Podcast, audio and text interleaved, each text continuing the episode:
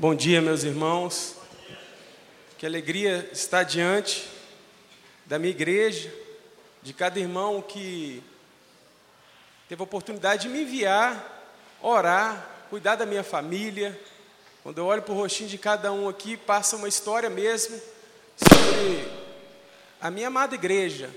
E eu quero, muito rapidamente, eu tenho duas missões essa manhã, e eu quero cumprir elas no tempo de Deus, mas eu precisaria de no mínimo duas horas para falar o que eu vou falar em 30 minutos. Mas eu prometo não passar do tempo da escola bíblica dominical. E eu quero iniciar agradecendo e justificando eu estar com a camisa de time de futebol aqui. Para aqueles que amam me ver de terno e gravata, vai a loucura quando me vê com a camisa de time, né? Esse menino agora está se superando. Eu tenho um terno e a gravata, gente. Desde que eu casei, eu não joguei ele fora. Eu tenho. E eu vou descobrir um dia que cor que era a gravata de Jesus e que cor que é a gravata dele, eu vou passar a usar aquela gravata. Brincadeiras à parte, essa camisa é da seleção venezuelana. Eu tenho uma coisa comigo, não viajei para dezenas de países não, gente, só fui em três. Mas todo país que eu passo, eu gosto de comprar a camisa da seleção brasileira, daquele, da, da seleção daquele país, e aí eu oro por aquele país, eu lembro, eu tenho do Japão e da Espanha, e fui com esse intuito na Venezuela, vou achar. Mas vocês vão ver a, a, adiante aí na nossa mensagem, que a gente não encontra nada naquele país desses artigos mais. Está muito difícil as coisas, e não tem nem voo direto do Brasil para a Venezuela, ele tem uma escala no Panamá, e quando a gente voltou, eu fui procurar e não tinha camisa em loja nenhuma da Venezuela, ela não está na Copa. Todos os países encerraram os acordos comerciais com a Venezuela. E eu fiquei muito triste com aquilo. E é uma experiência muito linda que eu tive, que eu estava passando lá de uma loja, nós já estávamos saindo para ir para o hotel, e Deus ministrou meu coração, entre nessa loja aí. E quando eu olho lá no cantinho assim, um cabide com um tanto de camisa da Venezuela, e eu falei, meu Deus, e vamos ver o preço, né? Porque a única que eu tinha encontrado numa outra loja era 90 dólares. Todas as camisas das seleções oficiais são 90 dólares. Aí eu entrei, na hora que eu peguei na camisa e puxei a etiqueta, de 90 dólares por 6 dólares. Aí eu falei, assim, vou levar até para os meus mantenedores também. Tive a oportunidade de trazer para quem orou, para alguns amigos aí que ofertaram na viagem, e eu louvo a Deus, essa foi uma experiência, então eu estou vestido com essa camisa representando aquela nação, e eu quero fazer alguns agradecimentos à, à amada igreja, à minha mãe que está ali, a todos os ministérios, ministério de oração, mães que oram, os nossos promotores, gente, eu recebia, quando tinha a oportunidade de ver alguma mensagem, eu, estou orando por você de madrugada, eu quero agradecer a Escola Educação Criativa, LID, muito obrigado, a escola sempre acreditou eu passei duas semanas longe do meu trabalho e tive a oportunidade de fazer a missão lá tranquilo, sabendo que os meus irmãos aqui me apoiam, enviam e sabem da importância do trabalho missionário da nossa igreja. Então, cada um receba o abraço, o agradecimento do fundo do coração mesmo da minha igreja. E eu quero rapidamente que você abra sua Bíblia no Salmo 126. Na introdução, nós vamos é, refletir um pouco nessa mensagem do Salmo 126. E mesmo com 10 minutos de reflexão, o Senhor não precisa de nenhum tempo. O Senhor é o dono do tempo. Ele vai falar no seu coração com 10 minutos de reflexão nessa mensagem. O Salmo 126, ele é conhecido como Salmo de degrau. É uma, um cântico do Salmo 121 ao Salmo 136, são cânticos que o povo de Deus fez após o exílio da Babilônia. São canções como Romaria. Por que fala salmo de degrau? Alguns historiadores é, desconhecem o motivo, mas há quem diga que o povo subia degraus quando saía cativo da Babilônia. Imagine só o povo de Deus sendo liberto pelo próprio Deus e cantando canções ao Senhor. Esse Salmo 126, ele, nós cantamos até uma música da comunidade de Linópolis, eu não vou cantar aqui, gente, mas ela diz: a nossa boca se encheu de alegria e a nossa língua de júbilo, grandes coisas fez o Senhor. E o povo saía cantando assim, o povo sentia a libertação de Deus sobre aquele cativeiro. E é esse salmo que nós vamos meditar essa manhã. São apenas seis versículos. Diz assim a palavra do nosso Deus: Quando o Senhor trouxe do cativeiro os que voltaram a Sião, estávamos como os que sonham. Então a nossa boca se encheu de riso e a nossa língua de cântico. Então se dizia entre os gentios: Grandes coisas fez o Senhor a, a estes, grandes coisas fez o Senhor por nós, pelas quais estamos alegres. Versículo 4. Traze-nos outra vez, ó Senhor, do cativeiro, como as correntes da água do sul. Algumas versões falam do rio, do deserto do Negueb. Os que semeiam com lágrimas ceifarão com alegria. Aquele que leva preciosa semente andando e chorando, voltará sem dúvida, com alegria, trazendo consigo em seus feixes. Vamos orar mais uma vez? Pai, essa é a tua santa palavra. Abre os nossos ouvidos espirituais, abre o nosso coração, Pai, para receber esse princípio eterno, infalível e imutável que é a tua palavra, Pai. Com esses com esses cânticos, nós queremos cantar novas canções ao Senhor. Porque nós somos livres, não de um cativeiro físico, mas de um cativeiro espiritual, Pai. Nada nos impede de te adorar, Pai. Por isso nós te damos graças em nome de Jesus. Amém. Amém. A primeira observação que eu quero trazer para a igreja desse salmo, eu não fui muito bom em, em português, não. Mas, basicamente, o que Deus me mostrou desse salmo foi algo do português os feitos de Deus sobre o povo, eles são narrados nesse salmo na primeira pessoa do plural. Deus fez a nós. Deus não fez a mim, ao Elmo. Deus não fez só a Efigênia. Quando a gente vê um salmo desse, agradecendo a Deus, entoando cânticos a Deus pelo povo. E aí eu quero falar o primeiro princípio que Deus ministrou ao meu coração, eu quero compartilhar com a igreja sobre esse essa primeira pessoa do plural, esse termo nós, a nós. Deus separou um povo para chamá-lo de seu. Nós conhecemos a história, povo de Deus e Israel. Nós, através da graça de Jesus Cristo, fazemos parte desse povo. Então, todos nós. E eu quero deixar uma verdade bíblica imutável. Veja bem o que eu vou dizer, meu irmão. Deus falou muito forte isso ao meu coração. Grave essa frase, porque isso não é uma sugestão bíblica. Isso é uma verdade bíblica. É diferente de uma sugestão e orientação do que uma verdade. A verdade, quer queira você ou não, ela é verdade de Deus. E com base nesse texto, com base em toda a palavra de Deus, eu quero trazer uma frase para vocês que diz assim: é impossível, impossível, não é provável, é impossível alguém dizer que é completamente realizado em Deus sem observar esse princípio nós. E aí eu digo a igreja de Cristo, porque quando nós se fazemos parte do reino de Deus, se tornamos filho, porque Deus só tem um filho único, nós somos co-herdeiro com Cristo. Através de Jesus nós nos tornamos filhos. Nós fazemos parte dessa família. Uma vez que fazemos parte dessa família, o que, que esse texto quer dizer, Plínio? Se eu tiver mal, você não fica bem, não, meu irmão. Se um de nós, a verdade bíblica, estiver mal, o corpo fica mal. É uma verdade imutável, às vezes você não percebe, porque às vezes está tudo bem com a sua casa, com a sua vida espiritual, com a sua vida financeira, e está te faltando algo. Eu quero dizer, meu irmão, que você que tem o Espírito Santo, se está te faltando algo, está te faltando andar descobrir, interessar pela vida do seu irmão em Cristo. E aí, eu faço jus à palavra, não só da Igreja Batista do Bom Retiro, como a Késia disse aqui, tem os nossos irmãos no campo missionário do estado de Minas Gerais e em toda a face da terra. Não adianta a nossa igreja estar toda bem se a gente sabe que tem irmão nosso morrendo no campo missionário. Não adianta, é isso que esse texto está querendo dizer. É nós. Não é primeira pessoa. Nesse texto é muito claro, nós estamos felizes. O Novo Testamento também é, traz de maneira muito clara e aí compara para a gente entender bem o que quer dizer se nós, a igreja é o que, gente? É um corpo. Para ainda definir melhor essa questão, se cortar um braço, o corpo todo vai sentir. Nós somos esse corpo.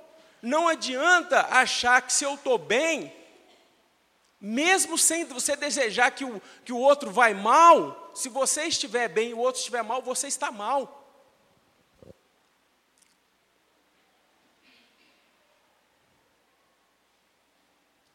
Ignorar essa verdade é ir contra a Bíblia. Ignorar essa verdade é ir contra a palavra de Deus, que é a Bíblia. Então, o problema, a dor, a doença, a falta de dinheiro, a tristeza do outro é problema, problema meu, é dor minha, é dor nossa. Ajudar financeiramente o nosso próprio, o nosso próximo, é chorar com os que choram. Sabe uma coisa boa? O contrário também é verdadeiro. A minha dor é problema de vocês. A dor de vocês é problema do outro. É maravilhosa a palavra de Deus. Quando a gente sub submete, às vezes a gente pensa, eu tenho problema demais. Eu não consigo cuidar do outro. Como é que o pastor está falando uma coisa dessa? Eu não estou dando conta da minha própria vida. Aí a palavra fala que o seu problema também passa a ser problema do outro. Isso é o reino de Deus. No mundo que a gente vive, onde jaz o maligno, para alguém ter algum benefício, alguém tem que ter algum prejuízo. No reino de Deus é diferente. Todo mundo fica bem. Estando mal, um cuida do outro. Esse é o princípio bíblico. E aí é o segundo ponto que eu quero trazer com os irmãos, e já emendando, passando para o relatório missionário. Eu não quero fazer do relatório um simples relatório de números, mas eu quero um, um culto ao Senhor no que eu vou mostrar para os irmãos aqui. Versículo 4 diz assim: Senhor, traze os nossos cativos de volta, assim como enches os leitos dos ribeiros no deserto do Negueb. Algumas versões têm deserto do Negueb. Esse versículo aí, ele é profético e também relata uma experiência sobre o poder restaurador de Deus. E aí eu procurei o significado da palavra restaurar tem o seu sentido etimológico, etimológico no latim restaurare. Significa, o significado é de voltar a possuir algo que foi perdido. Recuperar, possuir um novo início, começar mais uma vez, recomeçar se preciso, transmitir forças ou vigor a alguém ou a si mesmo, reanimar-se. Quem aqui nunca precisou de uma restauração? Alguém que fala, eu não preciso de restauração? Ou quem não tá, está precisando de uma restauração? Seja de força física, psíquica, emocionais, espirituais, todos nós, em algum momento, precisamos dessa restauração. A maior restauração é da nossa vida com Deus, através de Jesus Cristo. Esta restauração, o preço já foi pago leito dos ribeiros no deserto do Negueb. Era uma região seca, insólita, desértica, desprezada. Mas quando as chuvas caíam nos montes próximos, os vales se enchiam de rios e riachos. Tudo era restaurado. As águas desciam com muita força, arrastando tudo pela frente. Havia uma vocação para o jardim no desértico do Negueb. O Negueb não tinha vida em si mesmo. Nós somos como esse rio do Negueb. Por nós há uma sequidão, há uma sequidão espiritual que só o Espírito Santo de Deus, com as suas torrentes, com as suas águas, que às vezes derrubam algumas coisas. Às vezes a água do Espírito que molha, que rega a terra, é a mesma água que vem uma, uma torrente muito forte, que alguma coisa é derrubada, inevitavelmente.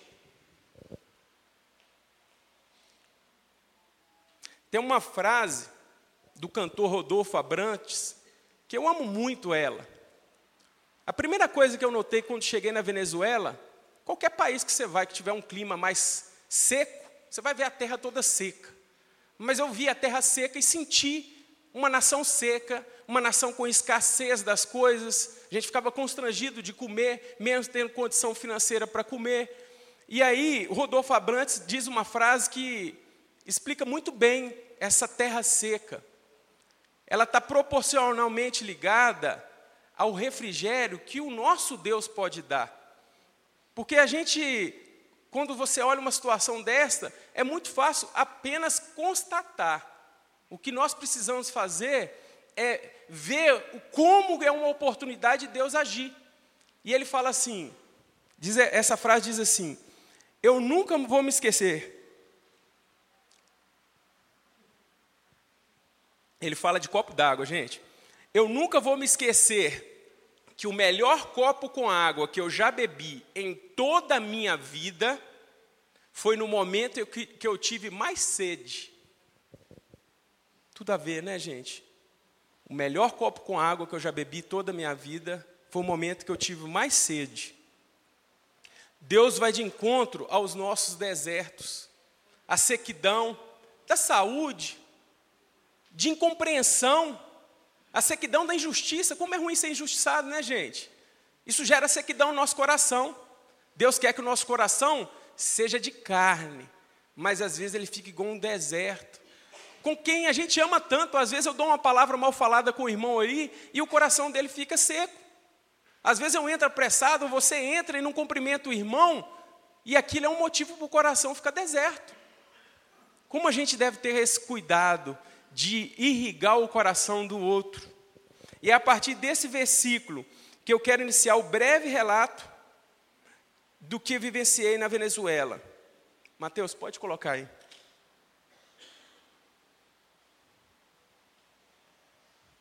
Estou abrindo aqui também, porque estamos sem o outro projetor da frente.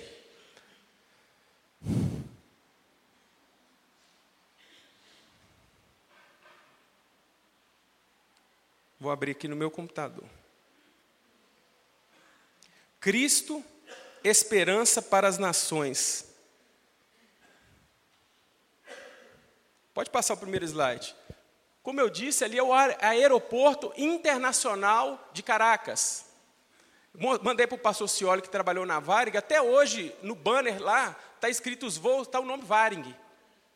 Tem vários anos que a Varig não existe mais.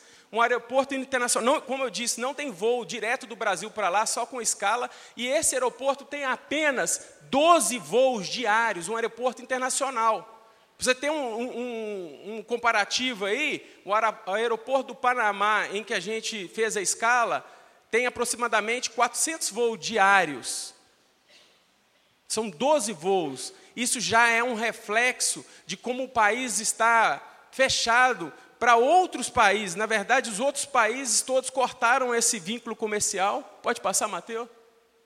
Algumas distorções muito complexas. Esse aí é o transporte público hoje. Na verdade, pessoas que ainda, para levantar algum dinheiro, isso aí é muito comum.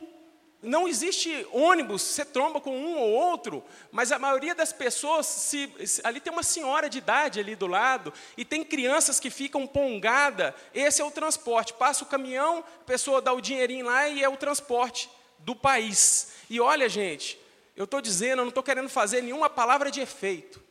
E olha que eu estou tentando falar assim, sem nenhuma palavra de efeito mesmo. É o que eu vi. E nós andamos 500 quilômetros dentro daquela nação. Uma estrutura muito melhor que o Brasil. Esses 500 quilômetros, quem já teve na Venezuela sabe o que eu estou falando. Mega shoppings, uma prosperidade que o país viveu, porque é um produtor, talvez o maior do, do, do planeta de petróleo, e as estradas são todas duplicadas, uma estrutura, mas que se está se secando, se definhando. Isso aí é uma farmácia, meus irmãos. Acreditem, isto é uma farmácia não tem medicamentos em nenhum local das farmácias. E aí nós levantamos aqui na igreja, eu é, pude levar vários, nós montamos kits. Um médico na Venezuela recebe o equivalente a 2 dólares por mês. Aí você vai perguntar assim, Mas como é isso? Eu também fiz essa pergunta. Eles também não têm as respostas. Eu falei assim, mas me explica, como é que você come? Uma pasta de dente custa 2 dólares. E aí o governo tem feito essa esquerda, e eu não estou fazendo nenhuma versão à política, mas uma, uma atitude demoníaca.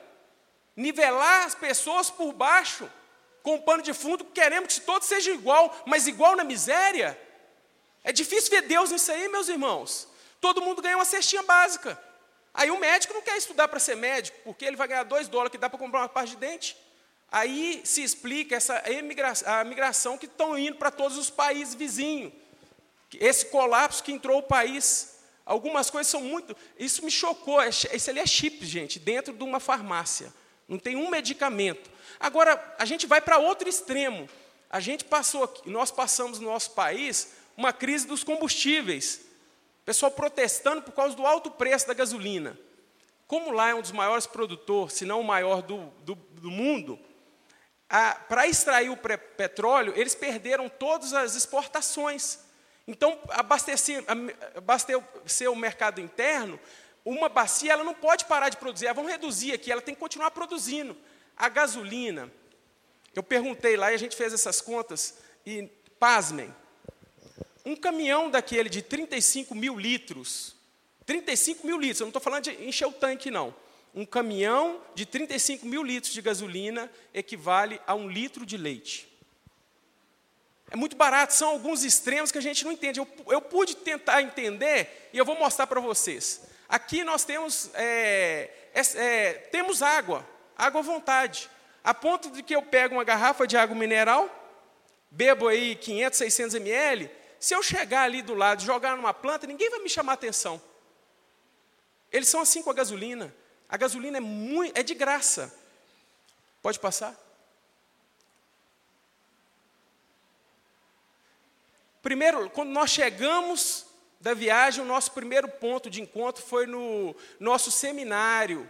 É o único seminário, imagine só, há bastante tempo, desde a época da prosperidade, batista daquele país. É o único da nossa convenção batista venezuelana. Existem outros dez seminários que são conveniados com ele em outros locais. E aí os alunos podem fazer aula à distância por ele. Mas esse seminário que a gente está ali, aquela, aquela mulher que está ali ao lado do rapaz de blusa vermelha, é a reitora do seminário. Ela recebe dois dólares por mês também. O seminário tem dez funcionários, a gente fica assim, gente, eu posso sustentar esse seminário um ano. Foi isso que aconteceu com todos nós que fomos. Deixamos nosso dinheiro tudo lá. Mas mantemos projeto para um ano, para dois anos. Esse seminário tem 10 funcionários que recebem 1,4 dólares por mês. Que área maravilhosa de estudo, e eles levando tudo com excelência. Quem fez isso são os americanos, missionários americanos. Então, uma estrutura muito parecida com o Seminário do Sul, nosso seminário aqui do Brasil. Pode passar, Mateus? Gente, esse é o hotel que a gente ficou no primeiro dia antes de ir para o acampamento. Olha que distorção, né? Um hotel de luxo. Cinco estrelas, quatro estrelas. A diária do hotel era dois dólares. E olha que caos para vocês compreenderem. Nós levamos alguns dólares. Um dólar, o dinheiro boliviano, é, venezuelano é bolívar, bolívares um dólar vale 2 milhões e 200 mil bolívares. Mas não dá para comprar nada não, isso aí. Mas o que acontece? Você não pode trocar esse dinheiro lá. Todo o comércio está proibido de pegar dólar. Deixa eu dar um testemunho negativo que nós passamos lá e passamos sufoco danado. Eles deixaram a gente do seminário no hotel e no outro dia a gente ia para o acampamento. A gente tinha dólar, liberamos o cartão de crédito aqui do Brasil mas eles não recebe, recebe, recebem em dólar. E o, o, pastor lá local estava resolvendo outras coisas, deixou o cartão de crédito dele local conosco para a gente jantar. E aí nós subimos para jantar no hotel e comi um hambúrguer, um suco. Aí no final da conta lá deu trinta e tantos milhões. Eu sou milionário aqui, trinta e tantos milhões. Nunca paguei um jantar de 30 milhões. Eu trouxe a notinha ali, depois eu vou passar para você, viu, Altinho? 38 milhões. É, aí, gente, quando a gente converteu para o dólar, deu 16 dólares. 4 dólares, eram quatro pessoas, 4 dólares, 16 reais, é um valor normal, né? E aí foi passar o cartão, o cartão não tinha limite, não. Eu disse, agora nós estamos apertados. Aí fomos lá conversar no cantinho aqui, nós temos dólar. A pessoa assustou, não, não, não, dólar não, dólar não, podemos pesetar dólar não, é preso quem pegar dólar. Eu falei, e agora? Aí o Vanoi era o mais rico de todos, né? o Vanoi da convenção, falou assim, ó, eu sou missionário, você é o, é o líder, passa seu cartão de crédito aí. Aí vai, 16 dólares, depois vocês me dão 4 dólares. Passou o cartão de crédito, gente. No outro dia de manhã, online, ele viu a fatura dele, R$ 1.400. Sabe o que a gente não sabia? Os 2 milhões e 200 que vale um dólar é no mercado paralelo. O governo, para não entrar dinheiro americano, oficialmente, o dólar vale quase o mesmo tanto que o valor deles. E nós pagamos um almoço de mil, um jantar de R$ 1.500.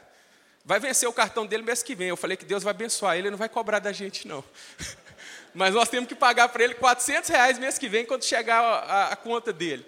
O governo taxou o dólar mais. Pode passar. Nós temos 10 minutos só, gente. Aí, ó, isso aí foi a recepção do acampamento. Como o pessoal lá, é, é, o governo, ele tem oprimido as pessoas e tem demonstrado uma ostentação militar para que não haja protestos a ponto de derrubar o governo. E por coincidência, nesse dia aí, tinha um desfile lá, eram 8 mil soldados. Foi bom que eles limparam todo o acampamento. Mas os nossos líderes, gente, e orem por isso, quem está orando por isso, eles ficaram acampados ao lado do, do, do acampamento batista, que é gigante. E aí pode ter certeza, o nosso líder lá falou assim: orem por isso, porque para eles desocupar a gente, fazer disso aqui uma base militar, pouco custa. Ore por isso. Pode passar? Olha que estrutura maravilhosa nós temos lá, gente. É, é, tudo florido, é um lugar parecia totalmente diferente de tudo que a gente viu. Pode passar, Mateus. Essa é a sede. Olha só os locais, o local onde a gente fez os encontros, uma área gigante. Olha, tudo. Aí, pode parar, Mateus. Lá ao fundo tem alguns acampamentos onde os soldados estavam. Tem barracas e os tanques. Eram 8 mil soldados, gente. Pode passar, Mateus. Irmão Sérgio, lembrei de você, irmão Sérgio. É, esse, essa área no seminário é uma área. O que, que o país precisa fazer de estratégia para ganhar o, venezuelano? Sabe qual que é? Número um hoje, comida. Não tem comida. E aí o seminário, esse senhor que vai passar aí, pode passar, Mateus? Esse senhor de camisa listrada aí, ele é engenheiro agrônomo, tinha um alto cargo no governo e largou tudo para servir o seminário. Ele entende tudo, ele explicou para a gente, mas numa paixão, os, os seminaristas passam três meses com ele, aprendendo a plantar, ele mostrou um insumo lá que a minhoca faz e o nutriente multiplica por três. É encantador o que esse cidadão, esse irmão nosso em Cristo, tem dedicado a vida dele a capacitar as pessoas a, ser, é, a criar. Ali tem galinha, pato, tem bode, é, mel, pode passar, café, mamão, horta, planta medicinal. Gente, é uma coisa assim fora do normal. É maravilhoso ver o que tem saído do meio da sequidão da Venezuela com os missionários nossos. Pode passar. Meus irmãos, eu estava louvando a Deus no culto missionário, na hora que eu olho lá para frente, um camarada com essa camisa aí. Um missionário venezuelano, eu falei, não, não estou vendo isso não. Aí eu olhei assim, o que, que esse cara está. Tá, a calça também é do Atos. O que, que esse camaradinha está com esse negócio? Eu não dei nada para ninguém ainda, minha bolsa está lacrada lá. Gente, quase que eu pequei. Eu pensei, se esse cara pegou esse trem na minha bolsa, não pensei assim não. Aí fui perguntar para ele. Aí ele falou assim: eu fui no Brasil fazer missões.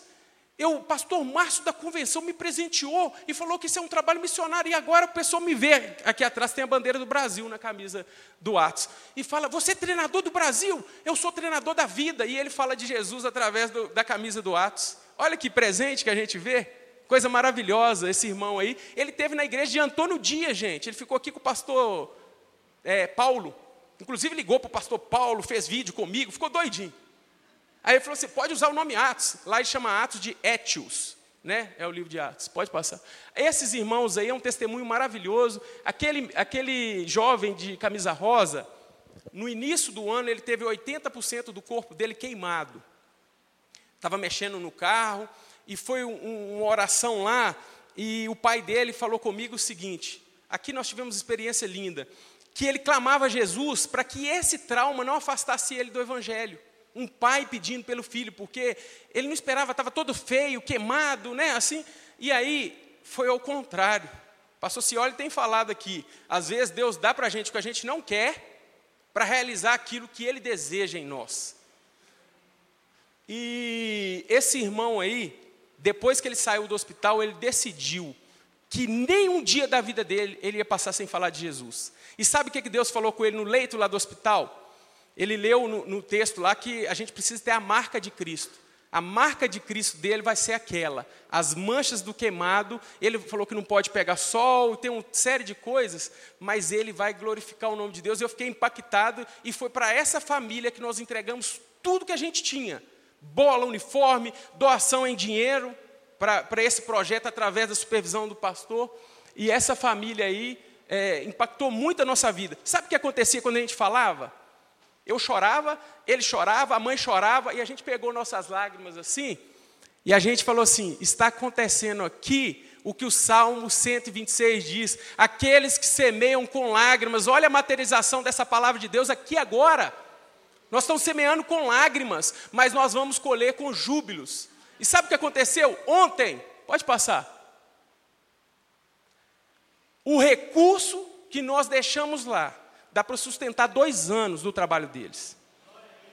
Isso aqui é comida, gente, é feijão no copo. Aquilo ali aconteceu ontem ontem, na comunidade que ele está inserido. Ó. Foto de sexta-feira. Ele tem, mas não para de me passar o WhatsApp também ele agora. Não para. Olha aqui agora, pastor, olha aqui.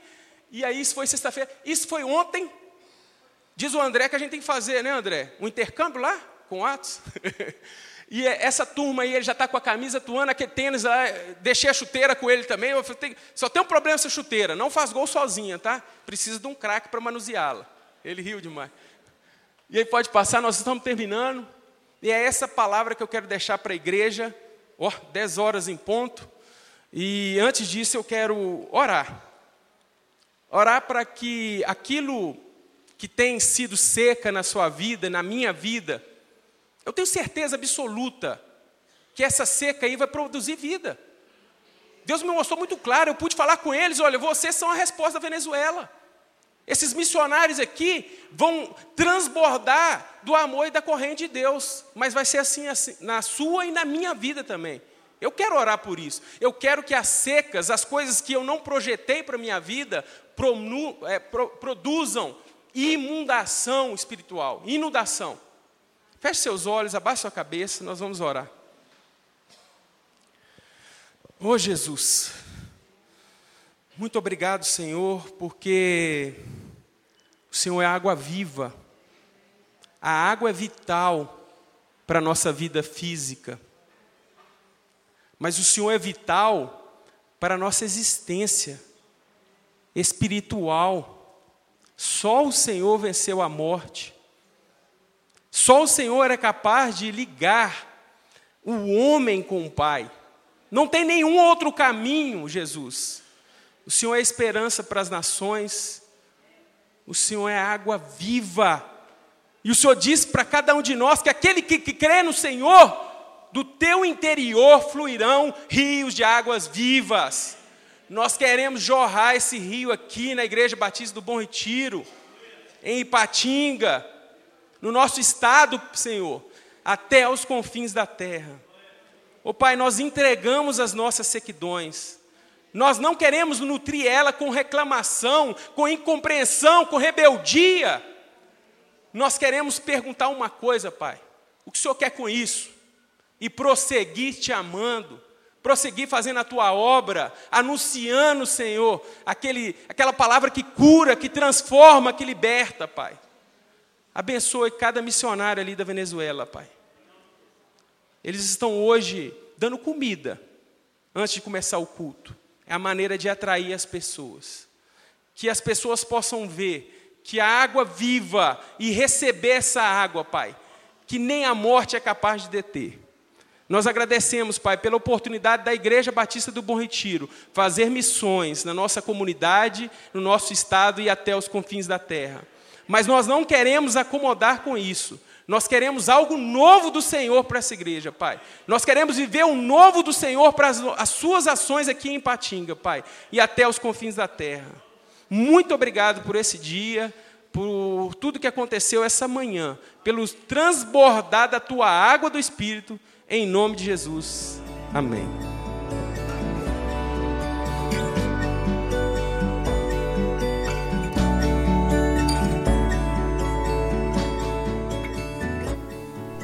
A Igreja Batista do Bom Retiro tem plena convicção de que a palavra de Deus é poder para salvar e transformar vidas. Nosso desejo é que essa mensagem tenha alcançado seu coração. Para saber mais sobre quem somos e em quem acreditamos, acesse ibbrpatinga.com.br.